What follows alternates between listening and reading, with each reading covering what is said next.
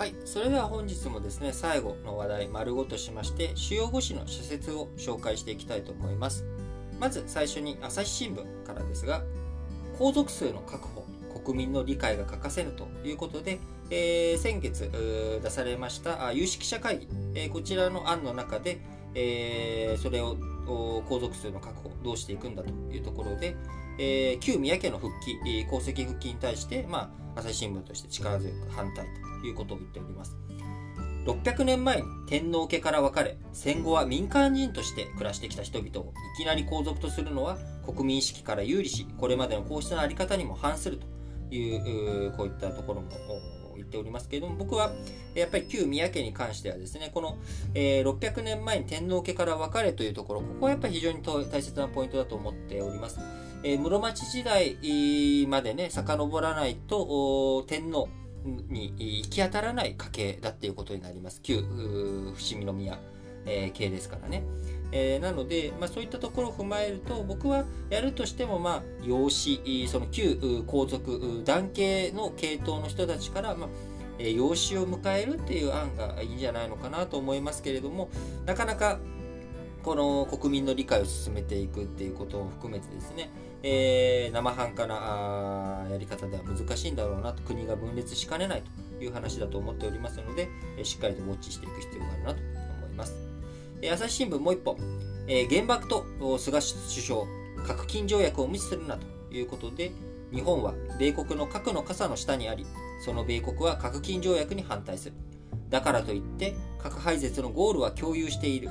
保有国と非保有国の橋渡し役にと繰り返すだけで思考停止に陥ってよいのかということで、オブザーバー参加、やっぱ見ていく、やっていくべきなんじゃないのかということが朝日新の主張ですね。えー、毎日新聞、えー、増川俊秀さん死去、科学と平和問い続けた。えー、京都大学の名誉教授の増川俊秀さんが81歳で亡くなった。宇宙の成り立ちに関わる素粒子の理論で世界的な業績を上げた。一方、二足のわらじを履くことを自らに課し、核兵器廃絶や護憲、平和の社会運動に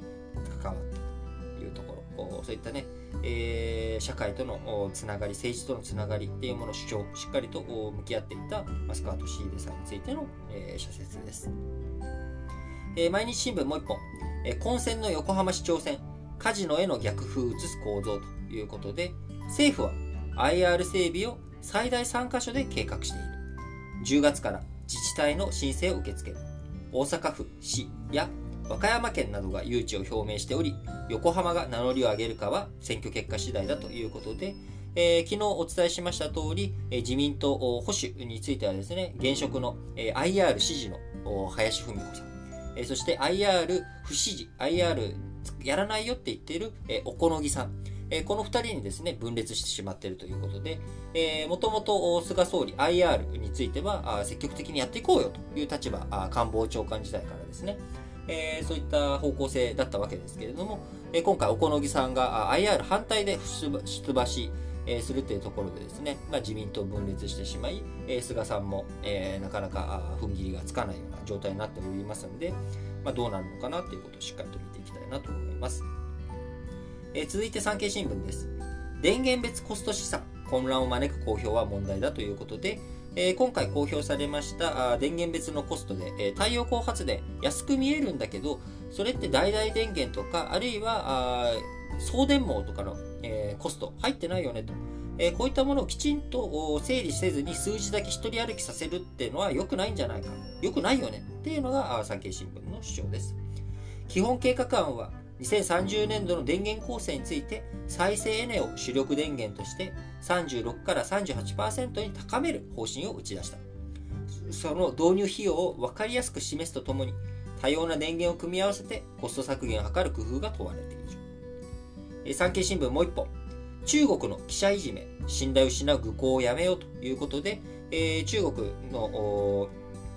あの洪水とかですねそういったことを取材していたあ海外メディア。えこれに対してですね、え殺害をほのめかすようなあ行動を市民が取ったりとかですね、えー、場所どこでこいつはどんなことやってるんだみたいなあそういった、えー、こう記者をですね、えー、不当に扱う行為こういったことをやめなさいというのが産経新聞の主張です。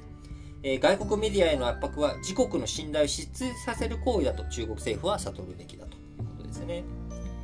え、続いて読売新聞です。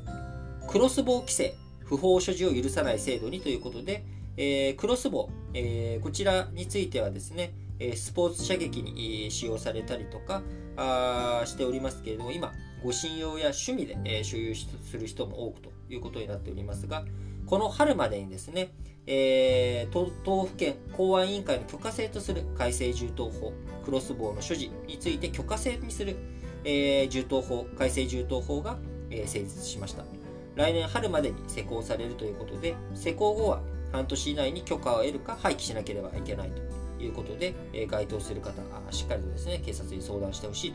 というところですが、え近年はクロスボウを使った殺傷事件も起きている。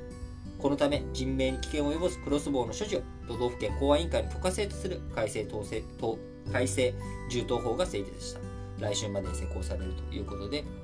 えー、フライパンもね、えー、貫通するような力を持っているフルクロスボウ、えー、しっかりとこういったものの所持、えー、ね、あの限定させていくということが大切だと思います。読売新聞もう一本、東電再建計画、利益確保に欠かせぬ信頼回復ということで、不祥事や電力販売の競争激化で東電の経営環境は厳しさを増している。収益力を高め、原発事故の処理を確実に進めるには、まず信頼回復に全力を挙げるべきだと。え最後、日経新聞です。農政の混迷移す米先物廃止ということで、こちら、あこの前ですね、えー、新聞解説ながら聞きでも解説しましたしましたが、えー、米先物市場、大阪の堂島あ取引所で、えー、試験上場しておりましたが、10年の試験上場期間を経て、えー、一旦廃止ということになりました。重要なのは、補助金で生産量や価格を誘導する政策を改め、生産者の判断や市場の需給に委ねることだ。そうすれば、先物を必要とする機運も高まるだろうということですね。最後、日経新聞。電波の有効活用でデジタル化の加速を。忘れてならないのが技術革新だ。品種改良で寒冷地でも米作りができるようになったように、技術革新によって使い道のなかった高周波数の帯域も利用の可能性が広がる。